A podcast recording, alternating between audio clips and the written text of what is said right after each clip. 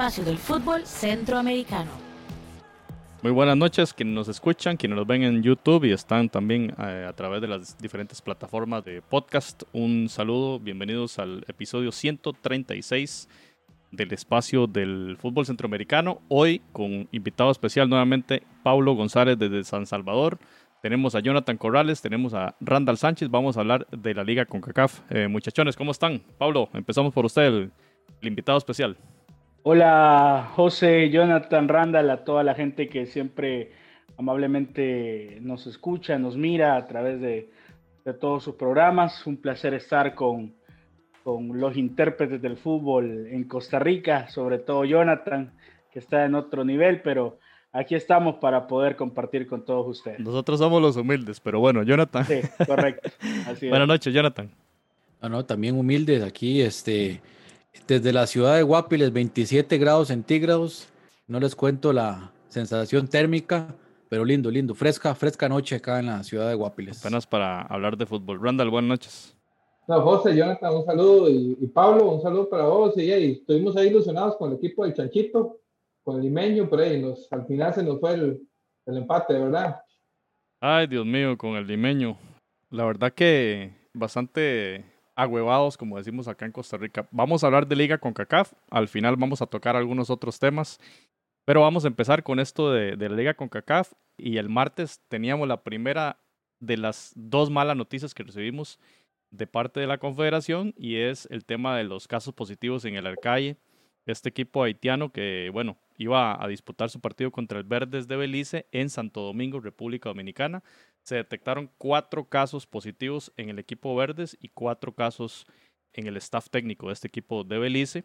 La decisión fue postergar el, juego. Todavía, bueno, no, no hay, a menos de que, bueno, algunos de ustedes tengan información, no tenemos todavía fecha definida de lo que va a suceder. Esa es una de las primeras eh, malas noticias. Ahorita hablamos de la otra. Y entremos en materia al tema de los partidos que sí se disputaron. Varios empates en esta jornada. Fue como lo normal, ¿verdad? El tema de los penaltis. Y este primer partido que se disputó entre el CAI y el equipo eh, guatemalteco del, de la Antigua termina 0 por 0 en una cancha bastante deplorable de la condición del terreno de juego, el Rommel Fernández. Y bueno, en penalitos ahí el equipo de Guatemala logró el pase a octavos. Eh, Jonathan, ahí usted nos daba este dibujo táctico del partido, tal vez algún comentario de ese dibujo táctico donde destaca la figura, digamos, de las más conocidas, Omar Brownie, a lo mismo que Fajardo, ambos jugadores del CAE, Jonathan. Sí, bueno, nos sorprendía tener a, Omar Brownie de vuelta, digamos, a la, a la titularidad. Pues obviamente Omar Brownie había salido, eh, estaba en San Carlos, también había tenido un paso por, por Israel y eh, el primer partido oficial prácticamente unos siete meses por parte del CAI. En ese aspecto, pues a, diferencia del equipo de la Antigua, que al menos tenía ya un par de partidos, si bien es cierto, era de esperarse que la Antigua tuviera tal vez un poquito más de ritmo de competición. Y yo creo que por momentos se vio, porque en el caso del, la Antigua, por momentos tuvo mayor posesión de balón, lo veíamos con mucha más propiedad. Por ejemplo, este Giovanni, Giovanni Hernández, el mexicano, me parece que estuvo muy bien. Nicolás Martínez, que estuvo en punta haciendo, eh, haciendo el, pivote ofensivo y eh, dejó buenas sensaciones. Sin embargo, eh, en algún momento también el CAI toma un poquito la, iniciativa, empieza a crear algo de peligro, por supuesto en los pies de Omar Brownie, que tuvo pues una participación discreta, diría yo, no, no tuvo tanto impacto, pero sí, pues eh, generó alguna, algún par de ocasiones, empezando con las individualidades, que es el fuerte de él. Y en ataque el más peligroso, sin duda, eh, José Fajardo, que lo vimos en buen nivel. En el caso de Alfredo Stephens, que acompañó a Fajardo en la parte delantera, un poquito más eh, discreta, ¿verdad? Su participación. Me gustó mucho este jugador, el 22 Rosales, en el medio campo, ahora que hablábamos tanto de Ayarza, bueno, este Rosales está empezando a tomar cierto protagonismo. Me gustaron algunas cosas, pero bueno, al final, eh, José compañeros, al final ninguno de los dos equipos realmente hizo méritos suficientes para anotar. Y en ese aspecto creo que el resultado, digamos, el 0 a 0, era, era justo hasta cierto punto de vista por esa situación. Y ya en la definición de penales, pues eh, alguno de los dos tiene que ganar. El Randall, no sé, algún comentario sobre este partido porque bueno, eh, al final eso de la cancha sí que le quitó bastante espectáculo, lo hablamos, ¿verdad? Recordemos el caso de San Carlos el año pasado, cómo la CONCACAF le puso demasiados peros al tema de la cancha y uno ve un terreno de juego como el de Rommel ayer, que, perdón, el, martes que estaba bastante deteriorado. Sí, sí, la, la, cancha no estaba en sus mejores condiciones, pero tampoco era una cancha desastrosa. O sea, eh, digamos, en nuestros campeonatos hemos jugado en, bueno, nuestros equipos han jugado en canchas peores. Entonces yo creo que, que tampoco era una, una excusa para, para no, no tratar de aplicar un buen, un buen fútbol. Lo que sí, lo, digamos, tal vez yo, de lo que el partido me da de percepción a mí, eh, fue un partido muy, muy parejo, eh, un partido donde, donde, digamos, creo que no fue tan malo de acuerdo a las circunstancias en que los dos equipos venían, porque todos sabemos que el CAI tenía ocho meses prácticamente de no jugar un partido oficial, ni siquiera prácticamente amistosos, salvo los que pudieron haber desarrollado en lo interno. Y el Antigua eh, creo que era el tercer partido de liga y todos sabemos que en, en Centroamérica los equipos cuando vienen de pretemporada siempre tardamos en, en, agarrar un poco el ritmo. Entonces, creo que el partido en su primer tiempo tuvo, todos sus chispazos, en el segundo tiempo también hubieron una que otra opción de gol, los porteros tuvieron su dato de, de lucimiento con, con, dos atajadas, creo que cada uno, pero creo que al final, eh, como decían los narradores de, de, la cadena que lo estaba transmitiendo, la verdad es que también era, era un partido que se visualizaba muy temprano que iba a irse a los penales. Creo que eh, el CAI sí tenía más tal vez mejor recurso humano que el antiguo. Yo siento que el CAI tal vez en otras circunstancias eh, tal vez pudo haber hecho mejor, mejor en partidos, eh, por ejemplo la figura de Brownie, de, de este Fajardo, son jugadores que tienen mucho, mucho potencial, pero se nota totalmente que, les falta juego. El antiguo sí tenía más conjunto. Creo que el bueno, sí, hay, Una, hay una diferencia también en el ritmo de verdad de, competencia, lo que, lo que hablaban ahora ustedes. Eh, ¿Cuántas jornadas le lleva Guatemala, o sea, lleva ya sus siete, ocho jornadas versus un fútbol que creo que empezó ayer, ayer 22 de octubre, ¿verdad? Entonces ahí hay una, hay una diferencia. creo que ahí del, del CAI quienes estuvieron en la selección, el portero tal vez, ¿verdad? Portero estaba convocado, si no me equivoco. Fajardo, Fajardo estaba convocado también. Básicamente sí, pero por ahí de ellos, sí, los que estuvieron en la, en la burbuja de, de, de Christensen y, y pare de contar, ¿verdad? Eh, creo que sí le pasa factura al final. No sé, Pablo, si tienes algún apunte sobre, este, sobre esta serie.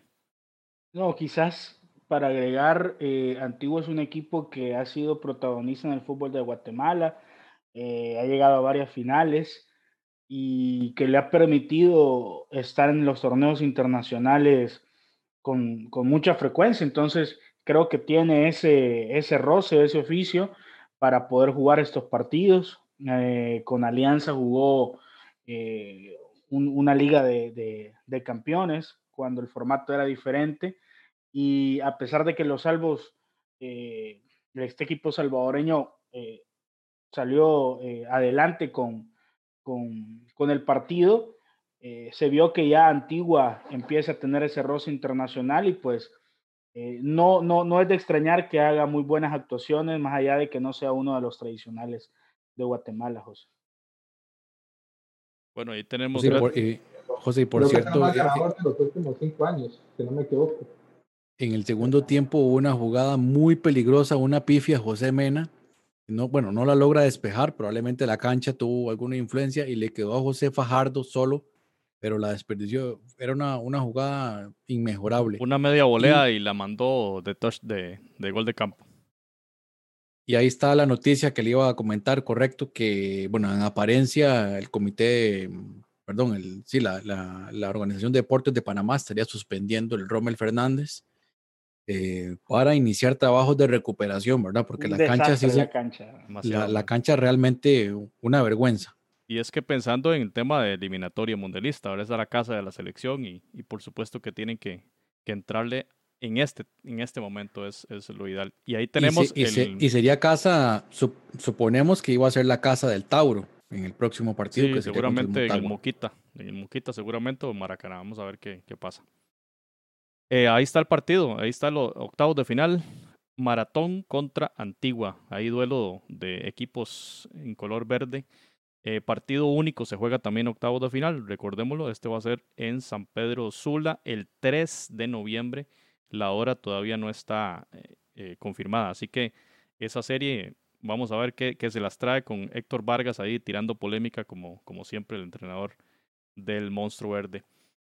Y pasamos a la otra, a la, al otro partido, el equipo del FAS eh, y el equipo del Managua, un partido muy interesante, terminan uno por uno. El gol del el jugador que nos había referenciado bien eh, Pablo, ¿verdad? Que le habíamos preguntado a Pablo cuáles figuras del FAS hay que ponerles eh, atención y digo, dijo Diego Areco y ese fue el, el, que hizo el gol por parte del FAS, uno de los jugadores que más peligro llevó, también ahí votó alguna que otra opción de gol, como, como siempre los jugadores en ofensiva que tienen más opciones, por supuesto también que cometen sus, sus errores. Y luego eh, Ricardo Mendieta, nicaragüense, gol en el 58.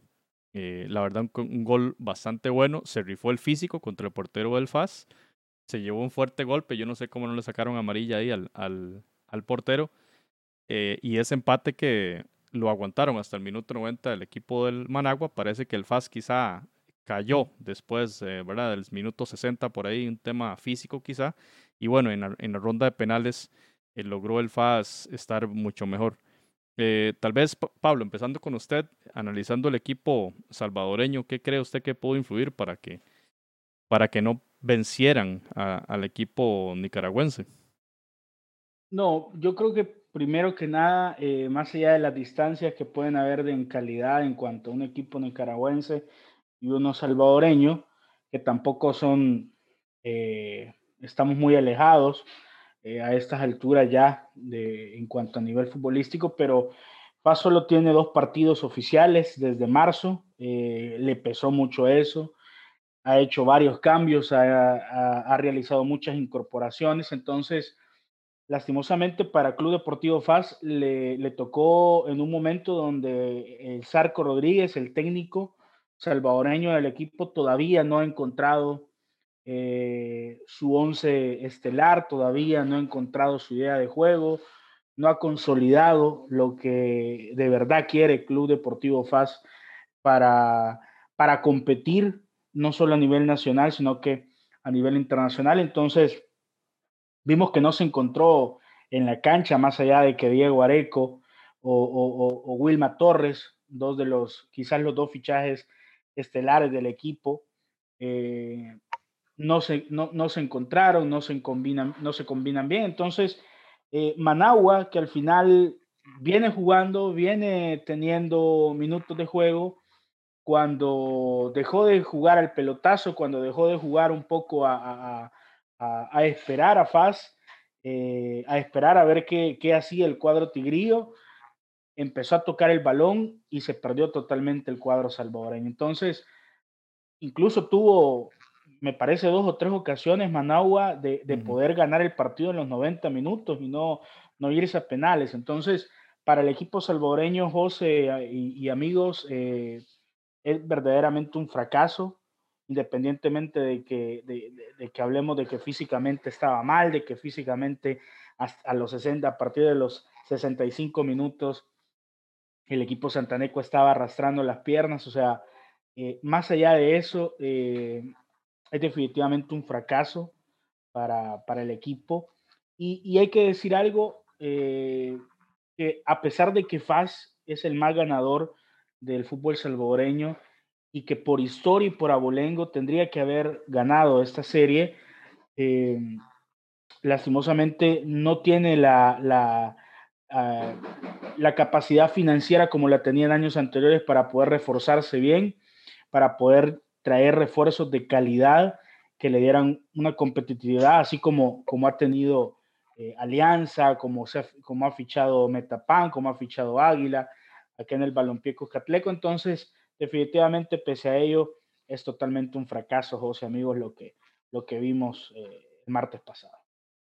Jonathan, ahí está el dibujo, el dibujo táctico que nos pasaba usted del, del, de ambos cuadros, ¿verdad? Sí, eh, por cierto, le mando un saludo eh, a mm, la cuenta de Balompié Centro, que fue el que compartió esta imagen precisamente. Eh, un saludo hasta Dallas, Texas, que es donde reside, donde reside este amigo que sigue el fútbol centroamericano con una pasión que como pocos, como pocos realmente, yo, yo lo, lo admiro.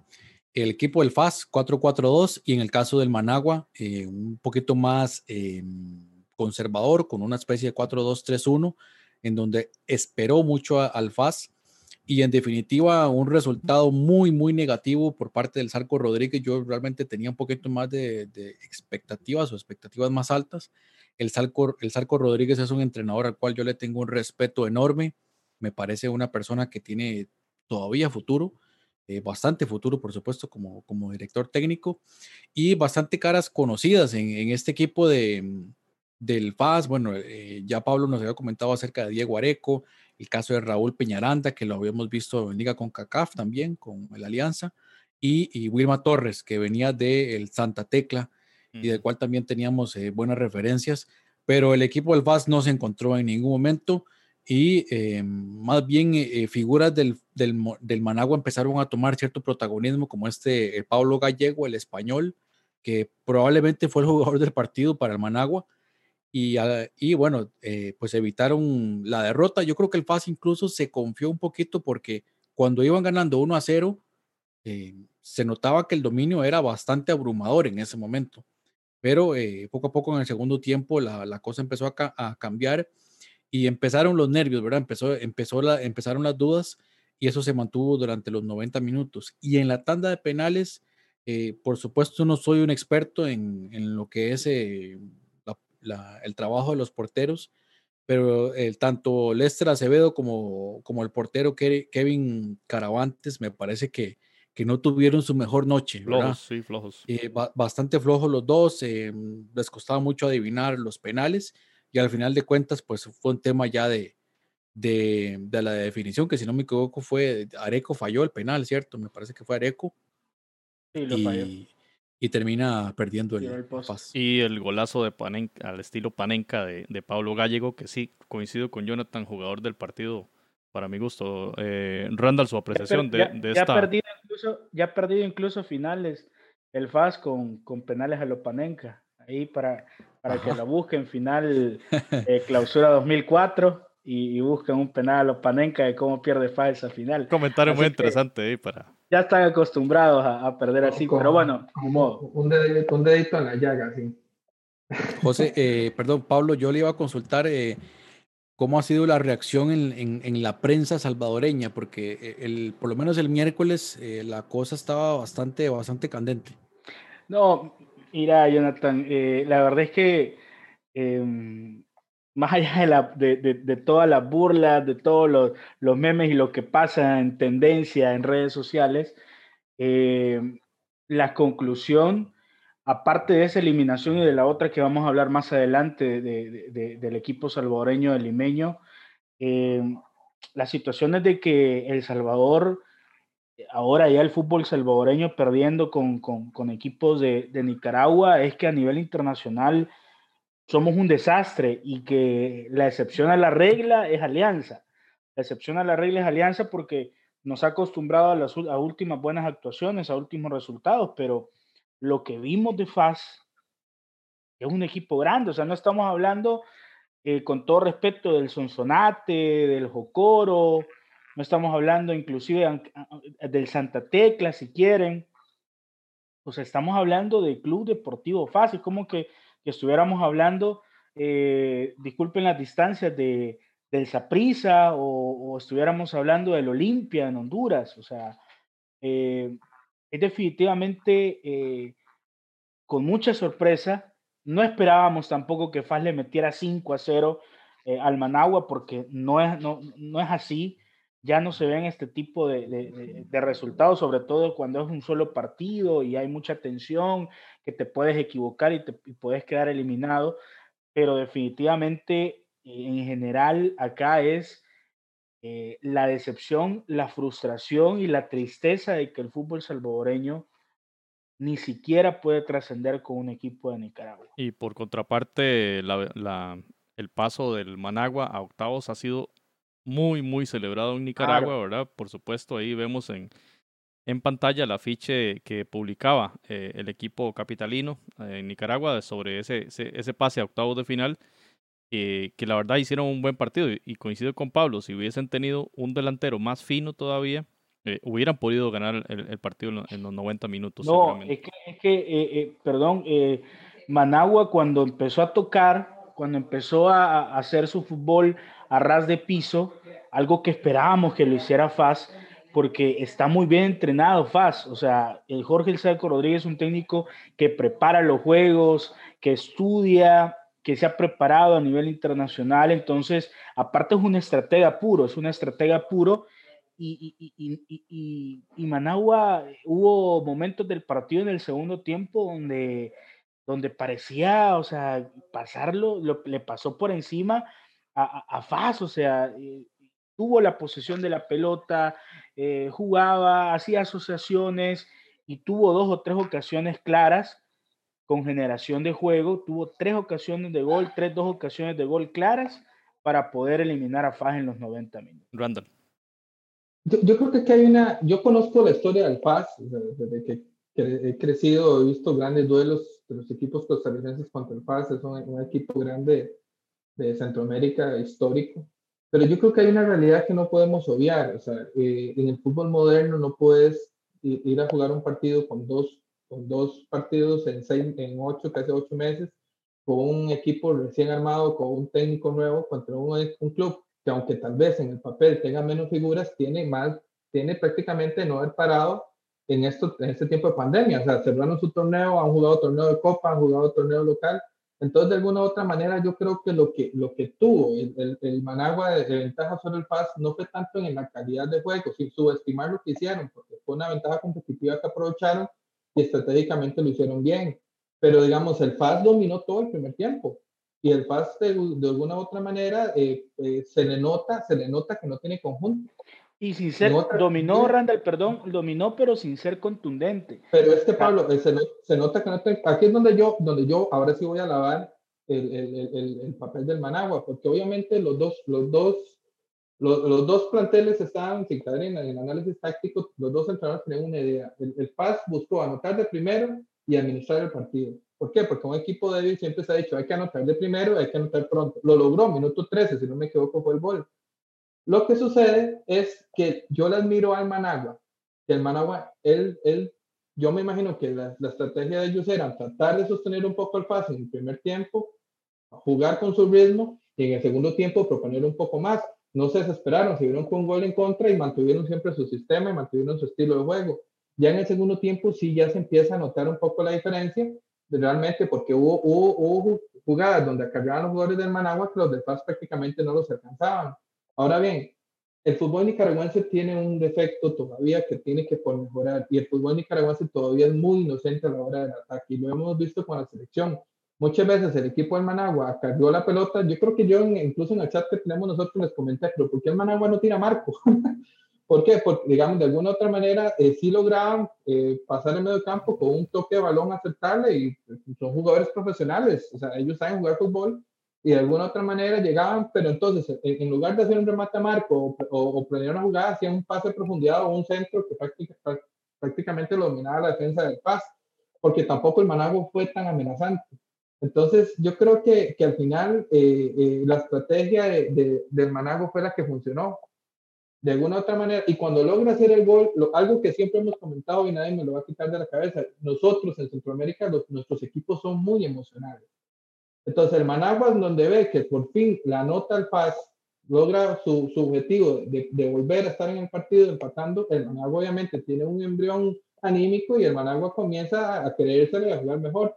Pero el FAS, precisamente con eso que Pablo nos ha contado, con toda la presión del fútbol, de ser un equipo grande, un equipo que tiene años de no ganar un título en El Salvador, porque tiene su sequía, Pablo, una sequía más grande que la que, por ejemplo, tiene la abuela en Costa 11 años, 11 años. 11 años, o sea, imagínense a la liga. Ojalá no llegue al nivel de Cartaguito. No, ojalá, ni que tuvo Heredia hace unos años.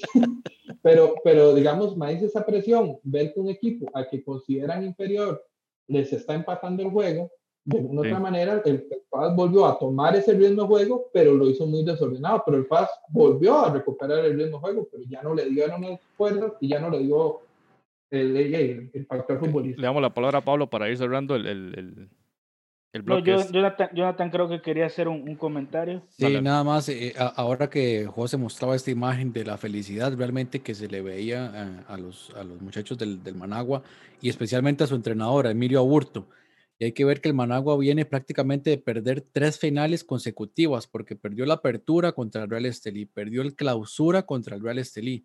y el 14 de octubre perdió la final contra el Dirian Hen, la final de la Copa. De la Copa. Eh, entonces, claramente, eh, él se notaba que estaba sacando todo, ¿verdad? Hay una foto Claro, muy buena, tirado boca abajo en la cancha y todo el mundo encima de él. Sí. Pero, pero comparen, en un año han jugado tres finales. El FAS tiene dos partidos en ocho meses. O sea, de alguna manera sí tenía una ventaja competitiva el Managua sobre el FAS, sin, sin, Eh, sin describir desde el punto de vista que para, el para el fútbol salvadoreño, Digamos que tal vez el FAS era más equipo, pero el Managua tenía una oportunidad ahí, porque tenía, Exacto. una, tenía una oportunidad en este, en este partido. Pablo, cerremos ahí el bloque con usted. No, no, yo solo iba a agregar que, que hablando del tema del Zarco Rodríguez, que es un, es, es un buen técnico y que Fasto lo que, lo, lo, lo que quiera en cuanto a grandeza, en cuanto a, a, a Bolengo, etcétera, pero también creo que, y es algo que nos mencionó el mismo Marte Jonathan, eh, que le faltó banquillo, le faltó variantes, le faltó alternativas a FAS, porque si bien es cierto el Zarco es una estratega, pero en sus en sus planteles anteriores que había entrenado, había tenido un plantel muy vasto, muy rico, en donde si se te, el partido se te trababa, pues tenías a tal jugador, tenías a este, y con FAS no, con FAS muy limitado, es un equipo muy limitado, y aparte de eso, yo creo que físicamente no le alcanzó para poder Exacto. sobreponerse. al partido. Yo coincido Estamos en esa parte. Vamos a pasar eh, a ver esta última ficha. Eh, Olimpia será el rival del equipo nicaragüense jueves 5 de noviembre. Ahí el Olimpia, ¿verdad? Que es uno de los favoritos para ganar la competición y sin duda que va a ser un reto enorme para el equipo de, de Nicaragua. Pero bueno, recordemos el papel que le hizo al Motagua, este equipo de Managua, un, un empate a uno en, en Honduras. Vamos a ver si logra eh, tener un, un, un, nivel similar, porque sería un partido bastante bueno. En aquel momento me acuerdo que cuando hacíamos la fichita, los tres le dimos la fichita al Motagua y, y los tres fallamos, ¿verdad? Así es el, el fútbol. Vamos a brincar al, al, otro tema. Liga Deportiva Alajuelense contra Cibao de República Dominicana. Todo un tema eh, con la cuestión del COVID-19. No se sabía si se iba a jugar el partido. Nosotros decíamos, eh, CONCACAF no ha mandado el comunicado de COVID que manda usualmente a mediodía o, o que así hizo primer, el, el, primer día de esta, de esta semana, en, de esta ronda preliminar. Y bueno, algo olía mal y, y sí, salió, eh, salió un tema ahí que al final no se sabe bien qué, qué, qué sucedió realmente. Las eh, palabras oficiales es inconsistencias e irrespeto a los protocolos, ¿verdad? Y eh, recordemos a la Juelense traía varios eh, jugadores con casos positivos hasta el día domingo, si no me equivoco, salieron de la cuarentena según los protocolos que existen en Costa Rica. Y este, en Costa Rica, si usted es asintomático, al día 11, digamos, ya tiene la liberación, ya, ya, puede, ya puede salir y en este caso ya puede ir a entrenar. Eh, sin embargo, el protocolo de CONCACAF obligaba a una prueba PCR y en esa prueba PCR aparecen con casos positivos algunos jugadores. Y al final, bueno, resulta que el partido se posterga y todavía, bueno, Jonathan tal vez nos tenga alguna, alguna noticia.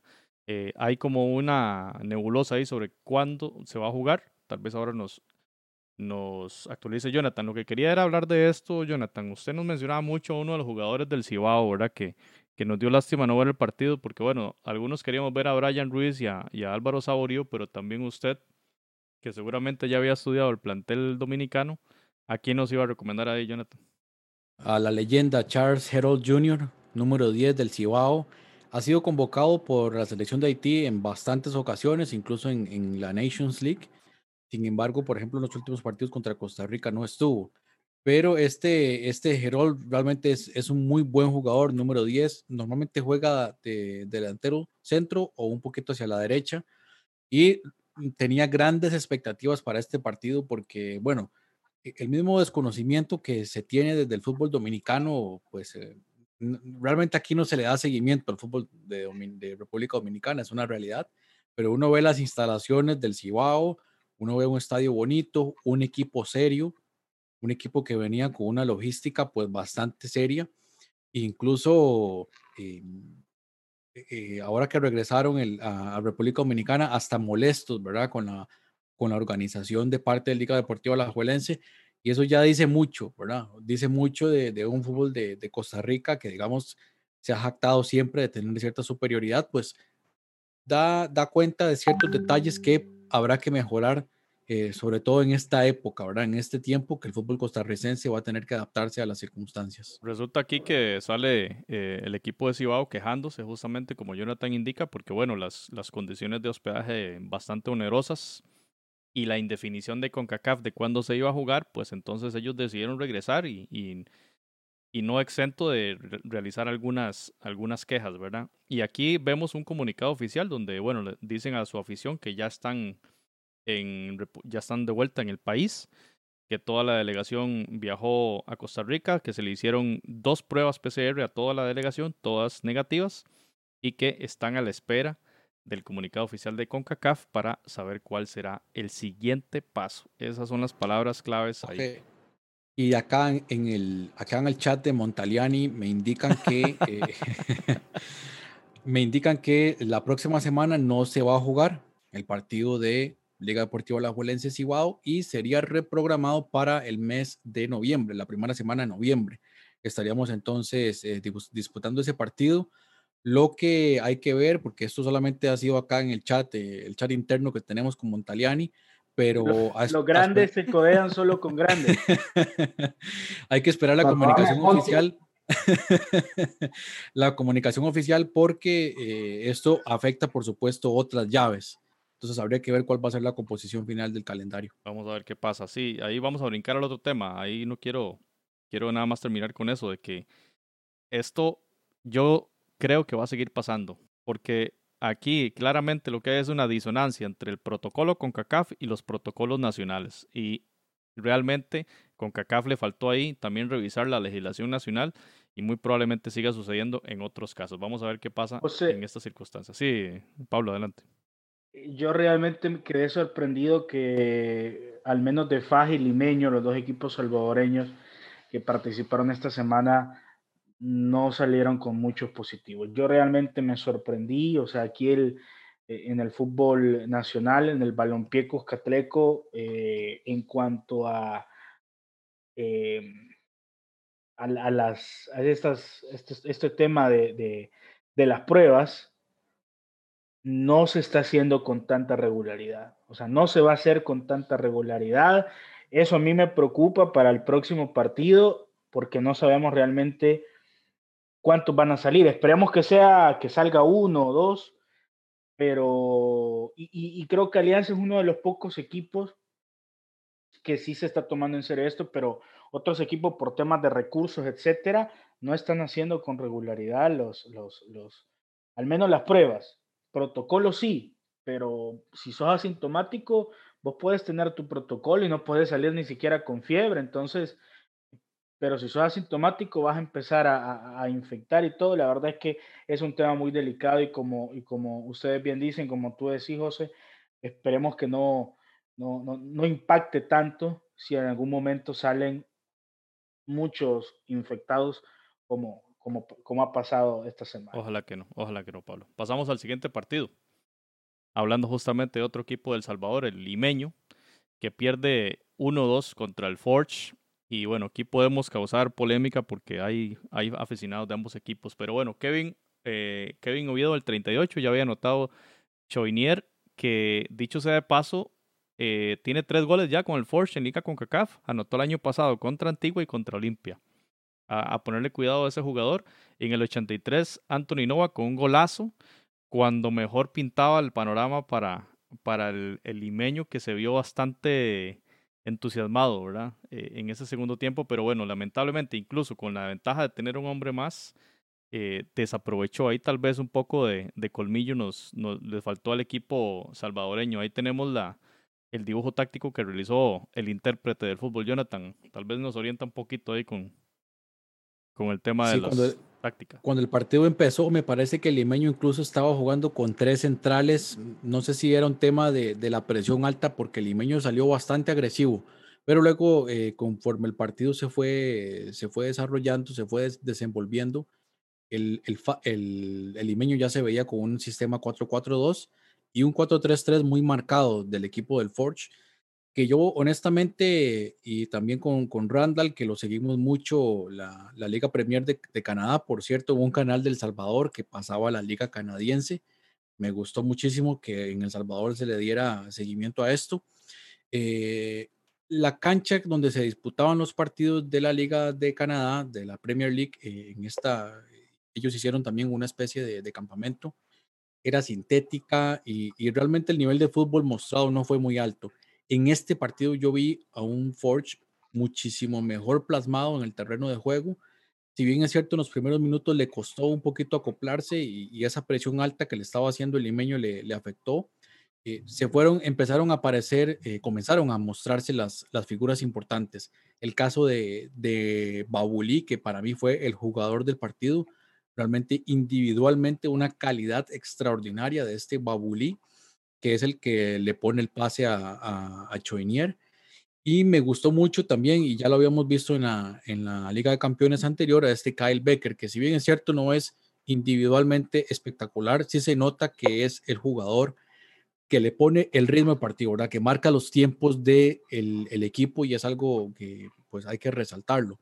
En el caso de, de el lo habíamos comentado un poco en la previa, el tema de, el Inter Sánchez, el número 10, bajito, un jugador realmente muy bueno. Me gustó mucho su fútbol, me parece que, que es sin duda de lo mejorcito que trae limeño. Pablo también ya nos había comentado pues que la ausencia de, de Clevin Zúñiga iba a ser eh, notoria, ¿verdad? En este equipo de Limeño.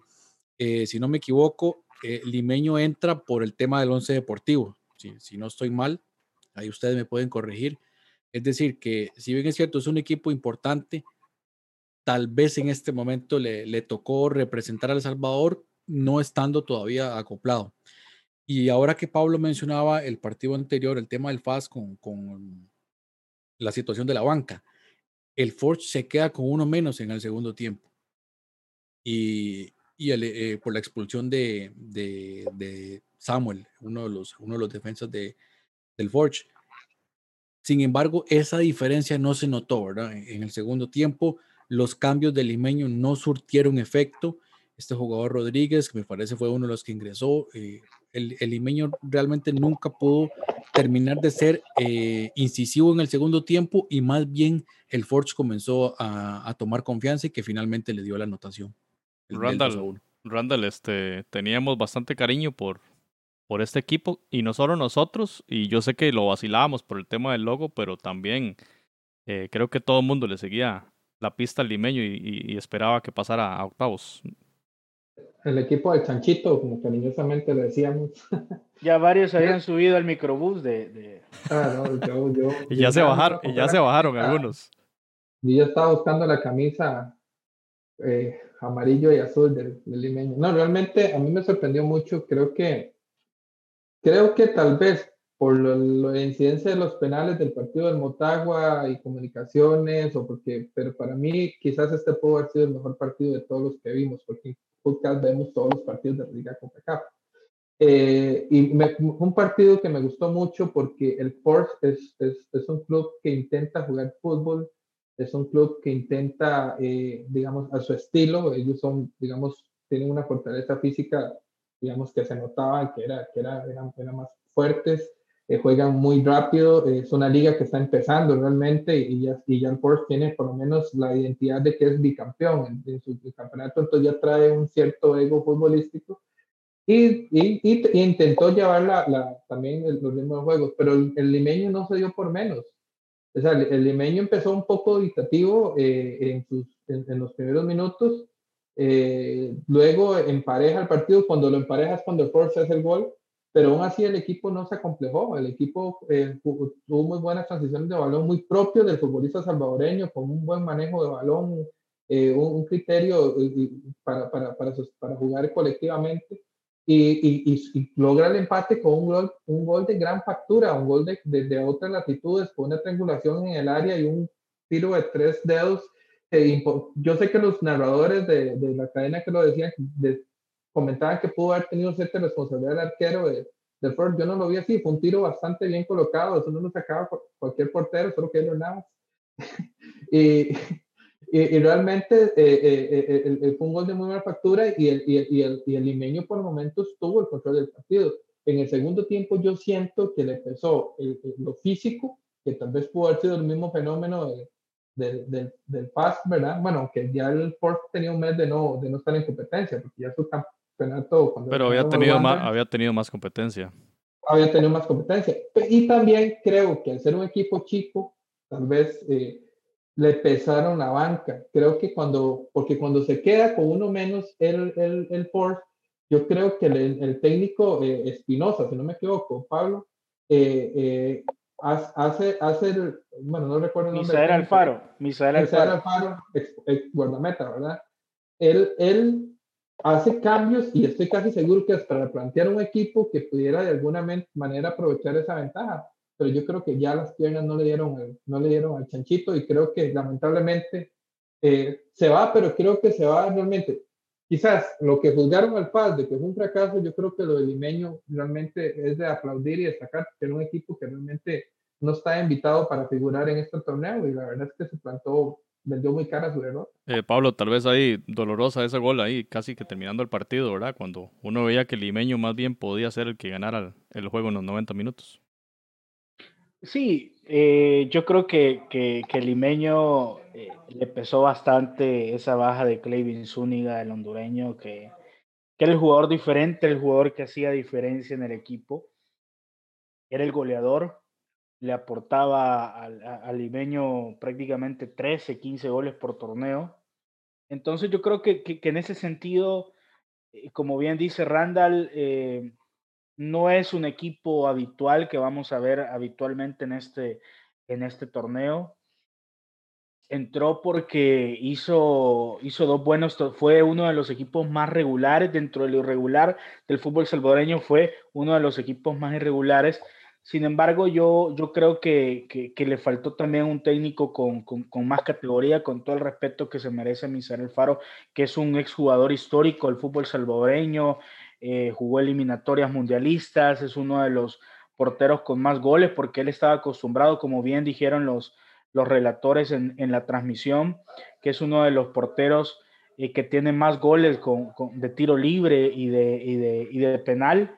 Eh, pero sí, a mí me parece que le faltó un poco más de, de, de colmillo, de tener un técnico de colmillo, que planteara mejor el partido, que pudiera pudiera hacer una reingeniería en el momento en el que Forge tomó el protagonismo del juego. Y, pese a eso, y pese a la, a la baja de Clevin Zuniga, yo creo que el equipo también, este municipal limeño, eh, por lo menos desde la saga central, es un, es un equipo que, que se conoce, que no viene, no viene jugando desde hace poco eh, eh, tiene varios, ya varios minutos de juego con, ese, con esa organización defensiva y tiene jugadores interesantes que ustedes ya los mencionaron, el Inter Sánchez, que jugó con Harold, Alas cuando el Club Deportivo Universidad de Salvador estaba en primera división, jugaron juntos, entonces se conocen los dos. Eh, sin embargo, pues sí, tampoco es que tenía el cuadro oriental el cuadro de Santa Rosa de Lima no tenía muchas variantes, definitivamente. Muy probablemente también, este, Pablo, muy, bueno, muy sentido la, la, participación, así como sucedió con San Carlos el año pasado, ¿verdad? De un club que hacía un debut eh, a nivel internacional y, y, lo veíamos ahí en un video que nos pasó Jonathan, ¿verdad? Un video que publicó el club de, de ese envión anímico al inicio, la previa, bastante eh, emotivo, ¿verdad? Como la gente de la comunidad de Santa Rosa de Lima motivaba a los jugadores y estaba orgullosa la, la afición de, de tener al club ahí en, en, la palestra internacional. Y vean aquí lo que hablamos de lo de cómo vacilaron también al club por ese logo tan o ese escudo tan particular que yo creo que a nadie se le va a olvidar, ¿verdad? Eh, saquen los chicharrones y celebrar los salvadoreños cuando hacía el gol Oviedo. E, ese y lastimosamente, lastimosamente eh, el equipo, aquí le, le, los apodos son choricero, churriero, temas así. y, y, lastimosamente, el chanchito, empezaron como chanchito, pasaron a chicharrones y yo creo que al final del partido terminaron como chifrijo. Entonces, lástima por el equipo, pero pues es una primera participación que esperemos porque Limeño pues tiene mucho apoyo eh, en, su zona. Digamos, es de, de un municipio municipio le llamamos nosotros acá. Cantón, aquí le decimos cantón. Ah, correcto. Entonces, eh, lo que ustedes le llaman cantón, nosotros municipios, entonces es de un municipio muy pequeño, pero que siempre ha contado con un apoyo económico de, empresarios de, la zona y, a veces arman muy buenos equipos. Entonces, me parece muy bien a mí, por eso me gusta este, este formato de Liga de CONCACAF, eh, eh, de lo poco bueno que hace CONCACAF, hay que decirlo, que eh, le den oportunidad a varios equipos de, a nivel centroamericano de tener un torneo donde puedan trascender al menos, puedan tener más que uno o dos partidos con, con otros rivales. De darse a conocer y, de promover incluso el turismo. Ya Randall nos ha dicho que él quiere conocer Santa Rosa. Lástima. Santa Rosa de Lima. Pero e, ese es un punto bien delicado y creo que, que, que ningún equipo, salvo Costa Rica, o a veces ni Costa Rica, eh, que van equipos muy pequeños y, y, no son aprobados los estadios. Entonces todos vienen a jugar al Cuscatlán, todos vienen a jugar a, a las Delicias, ni siquiera Fajo, Águila, que son equipos tradicionales de acá del país, pueden jugar en el Oscar Quiteño, en Santa Ana, pueden jugar en el, en el, en el Estadio Barraza, en el Estadio Barraza en San Miguel. Entonces eso de verdad que es bien lastimoso porque yo creo que sería una... Si fa jugar en Santa Ana, si Águila jugara eh, en San Miguel, si Municipal Limeño jugara en su estadio, que sí es cierto, no, no, no tiene la, la, la la, calidad, la, capacidad para tener un partido internacional.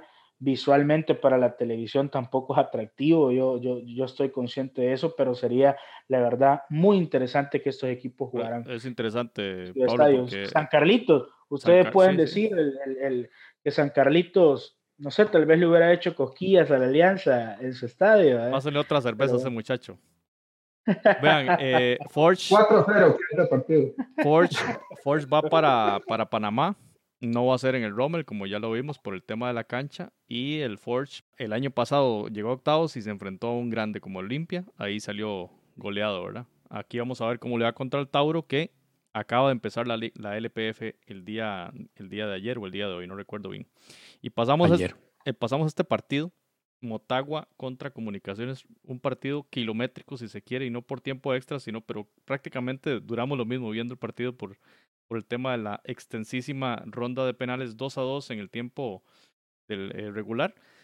Eh, y López y en el tema del Comunicaciones Andrés Lescano un gol de cabeza y Agustín el Team Herrera un golazo de contragolpe del Comunicaciones que creo que Agustín Herrera es un jugador destacado a nivel de Centroamérica hay que reconocerle eso y bueno, partido que el Comunicaciones estuvo ahí. Muchas, ex antigua, ex antigua. Ex antigua, correcto. Como, como muchos otros jugadores de comunicaciones que pasan primero por el antiguo. Igual es Jonathan, aquí el dibujo táctico de, este partido, que para mí sí fue el, eh, el mejor partido de la, de la jornada. Tal vez nos explica ahí. Sí, un, un, partido histórico y sí, pareciera que al final termina siendo el, el mejor.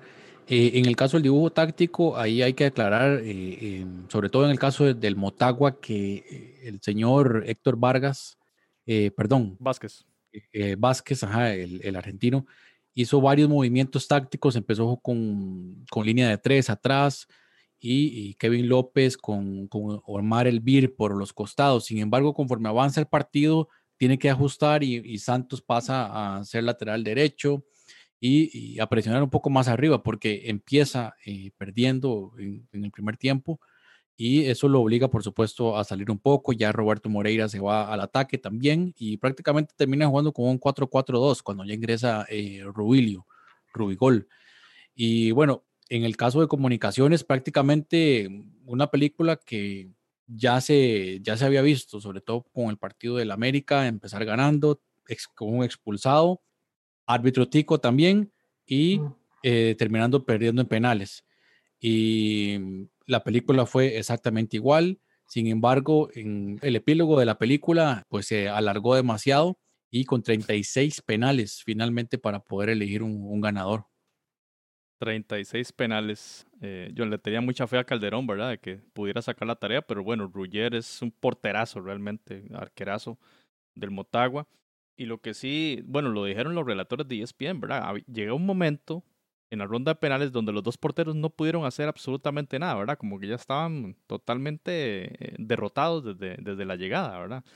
Fue muy interesante ver tirar eh, a todo el plantel. Y bueno, y la, la polémica, incluso Randall se enojó con, con todo el mundo, con, con CACAF, con FIFA, con Montaliani, porque Motagua hizo un cambio ahí en el orden de los jugadores en, en esa ronda de penal. Pero bueno, quiero escuchar a, a Randall sobre el partido en sí, porque eh, el, aficionado crema. Se ya mandó su queja a la International Board.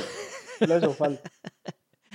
Este, en el trámite del partido, Comunicaciones estuvo demasiadas veces para matar el partido y luego también en la ronda de penales Randall y no, lo, no logró tumbar a, un grande como el Motagua. Fue, un partido en que indudablemente el que llevó el ritmo al juego fue el Motagua. Eso, fue claro. Comunicaciones eh, también, como dijo Jonathan, planteó un partido muy parecido al, de, al que le había planteado la América. Respetó mucho el rival e intentó de alguna otra manera eh, buscar tal vez con transiciones rápidas se puede llegar a dar con rival. Encontró un gol en el primer tiempo muy, de muy buena factura de tiro de, centro, y lo encuentra el costarricense Andrés Lescano, eh, un jugador que en el fútbol de Costa Rica fue muy subestimado, pero siempre ha sido una, una garantía de gol donde ha jugado, eh, inclusive cuando estuvo en, en el Cartaginés. Eh, y inmediatamente, bueno, otra vez el, el, el, el, Motagua no, no, no, no reacciona, o sea, se ve, se ve contra las cuerdas y en, a pocos minutos, que no, no recuerdo el minuto, pero eh, del segundo tiempo, eh, eh Comunicaciones vuelve a dar otro, otro gol.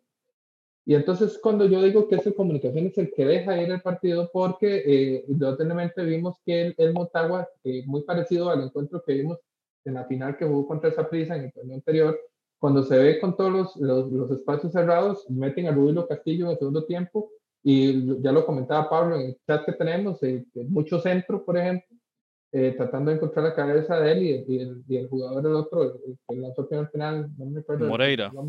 Moreira, eh, si no me equivoco es paraguayo, ¿no? Creo, paraguayo.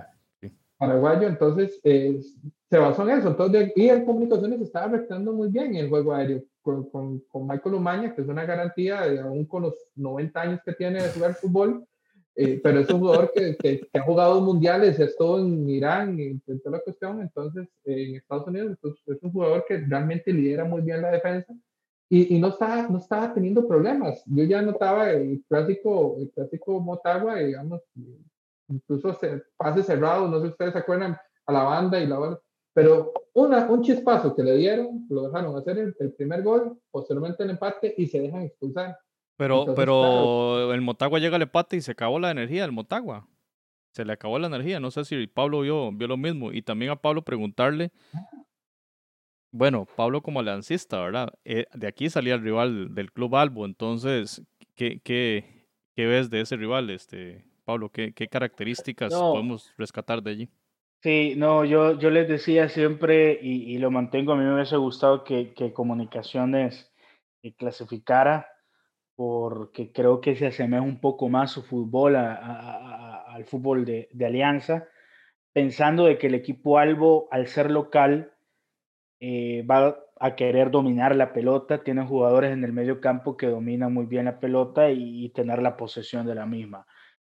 En cambio, Motagua para mí es un equipo muy peligroso, a pesar de que yo considero que su fútbol es monótono. Para mí es un fútbol eh, monótono, combinación en las bandas, velocidad en las bandas, explotar la línea de banda y centro, centro, centro, centro, esperando a que el rival se equivoque, esperando a que el defensor se equivoque. Es válido, es válido totalmente, pero para mí ese fútbol siempre le ha hecho daño a cualquier equipo del fútbol salvadoreño, ya sea a nivel de clubes o a nivel de selección. Siempre hemos visto que Honduras nos termina ganando 1 a 0 eh, con un centro, cabezazo y gol. Entonces, y si no, con alguna bengala por ahí. Correcto, correcto. Pero por, al menos no vamos a ir a Honduras en esta ocasión y esperemos que si se pasa la eliminatoria, que falta mucho, con Olimpia sea puerta cerrada. Pero bien. tendremos tiempo para hablar de ese partido, Pablo. Eh, eh, lo invitamos de una vez para cuando venga ese partido contra Motagua, analizar, eh, bueno, falta muy poco, faltan dos semanas para llegar a ese encuentro. Y, y lo de ayer fue histórico. Mr. Chip dijo, la tanda de penaltis más larga de la historia en cualquier torneo internacional de clubes de categoría profesional en cualquier confederación. Ayer fuimos testigos de algo, de algo histórico y solo superado por una ronda a nivel de eh, campeonato argentino de 44 penaltis, pero ayer 36 penaltis eh, lanzados, realmente fue, fue mortal. Saben que, que, aquí hubo una final, no recuerdo muy bien si eran 99, 2000, pero creo que era 99, con Asociación Deportiva El Tránsito, ADET y Luis Ángel Firpo. Hubo una final donde quedó campeón el Firpo luego de tres rondas de penales. Tres rondas de penales histórica, inolvidable. Nadie olvida esa, esa, eh, esa definición. Y, y, esta tampoco la vamos a olvidar, Pablo. Ah, y, ahí está el partido. y no vamos a olvidar los dos fallos de Gordillo que definitivamente... Él no lo va a olvidar nunca.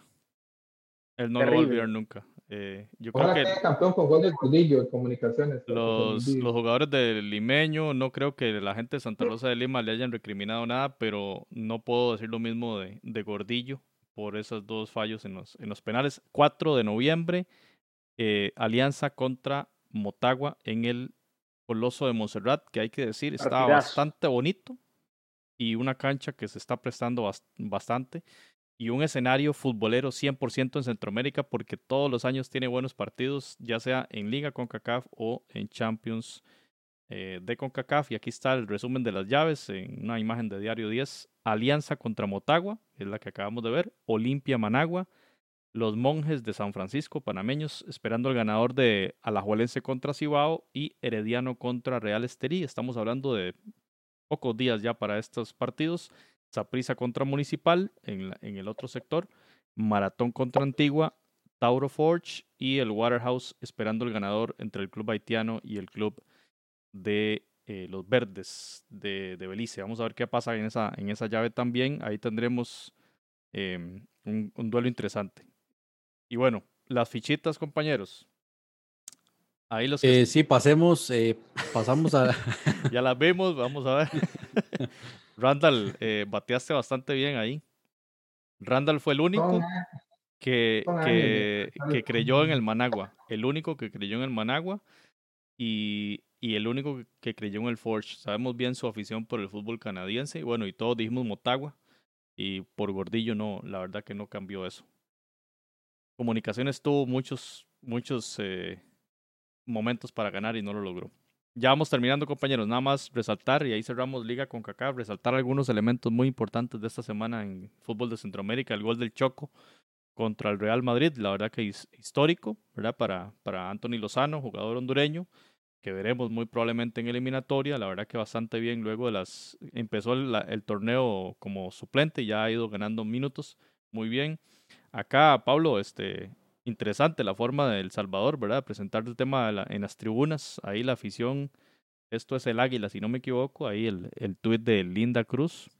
Eh, noto risas ahí. Cuando no sé si hay club de fans. No sé que hay un club de fans. No sé qué pasa, porque se, se, ríe la gente.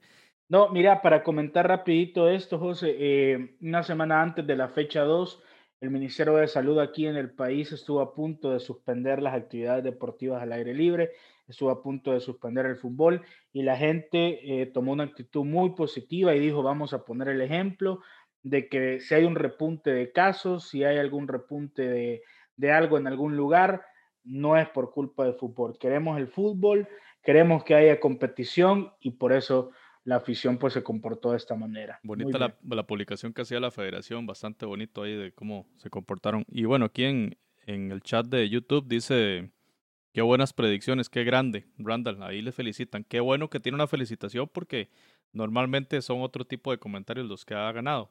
Sabemos que hay gente para todo, ¿verdad? Muy bien, gracias. Sorprende, sorprende que haya apostado por Managua. sí, sí, sí no se fue por la fácil. Muy bien, no no se fue por la fácil. Guatemala, Honduras. colmillo, colmillo. Guatemala, Honduras, uno de los partidos que anuncian para el 15 de noviembre. Un buen fogueo para, para la selección, bueno, para ambas selecciones. Hay que estarse eh, fogueando en estos momentos. Panamá contra Japón, para mí un duelo top del equipo eh, panameño va a ser en Austria. Y se anunciaba también hoy la gran posibilidad, no sé si está confirmado todavía, Jonathan no sé si está confirmado, en contra Qatar, también en Austria, el 13 de noviembre, y contra el País Vasco en, en la Catedral en ese estadio tan lujoso, tan hermoso de, del País Vasco en, en España. Eh, bueno, buenos sparring para Costa Rica. Le preguntamos a Pablo hoy y Pablo dice que todavía no hay confirmaciones para la selecta.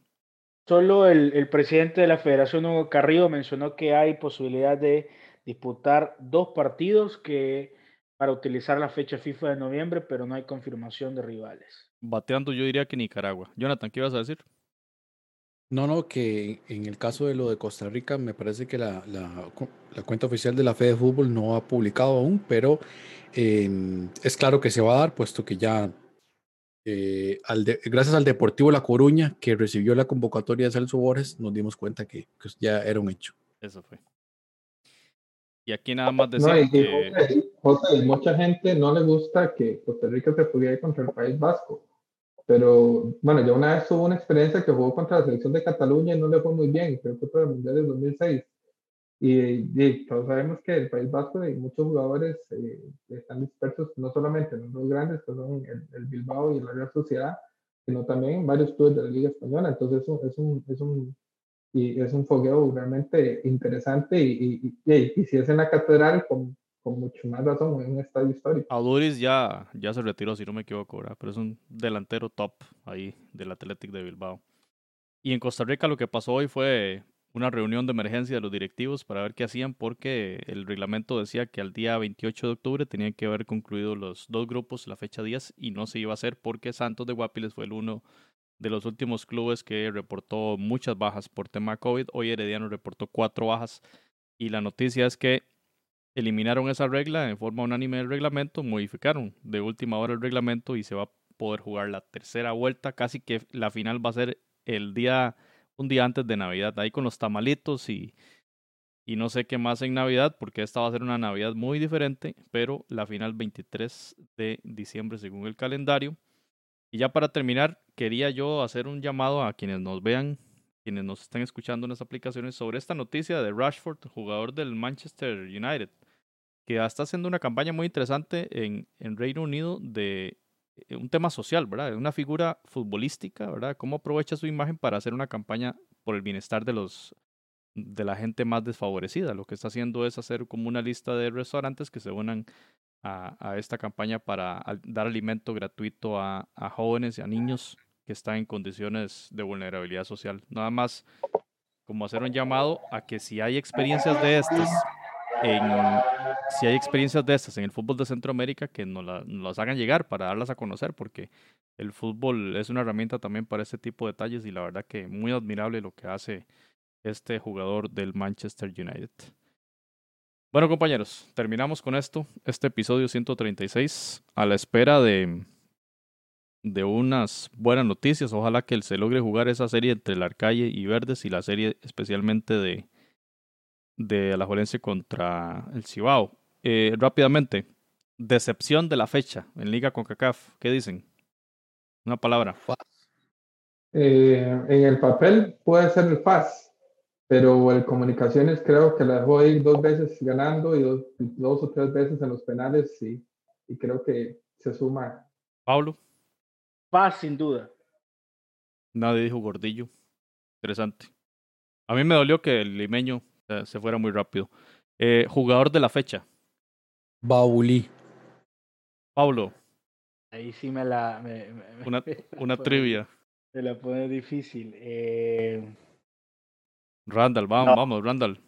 Este, el- eh, se me va el nombre ahorita, el jugador nicaragüense que hizo el gol. Mendieta. Fue histórico. Mendieta. para Y, y fue un para- golazo. Yo también, yo pienso en él también, porque ahí, quién sabe cuántas cervezas se pueden haber tomado. Mendieta. Se pueden haber tomado, ahí nos la salvamos, Pablo, ahí en, en Managua. Bueno, gente, un placer haberlos visto. Y, y Pablo, quedamos ahí con el compromiso de que nos acompañe en el episodio, en la previa ahí de, de Liga con CACAF para estudiar ese Alianza Motagua. Gracias a quienes nos vieron en YouTube. Ahora vamos a seguir transmitiendo en YouTube. Y gracias a quienes nos escucharon en las diferentes aplicaciones. Que la pasen muy bien. Hasta luego. Footcast, el espacio del fútbol centroamericano.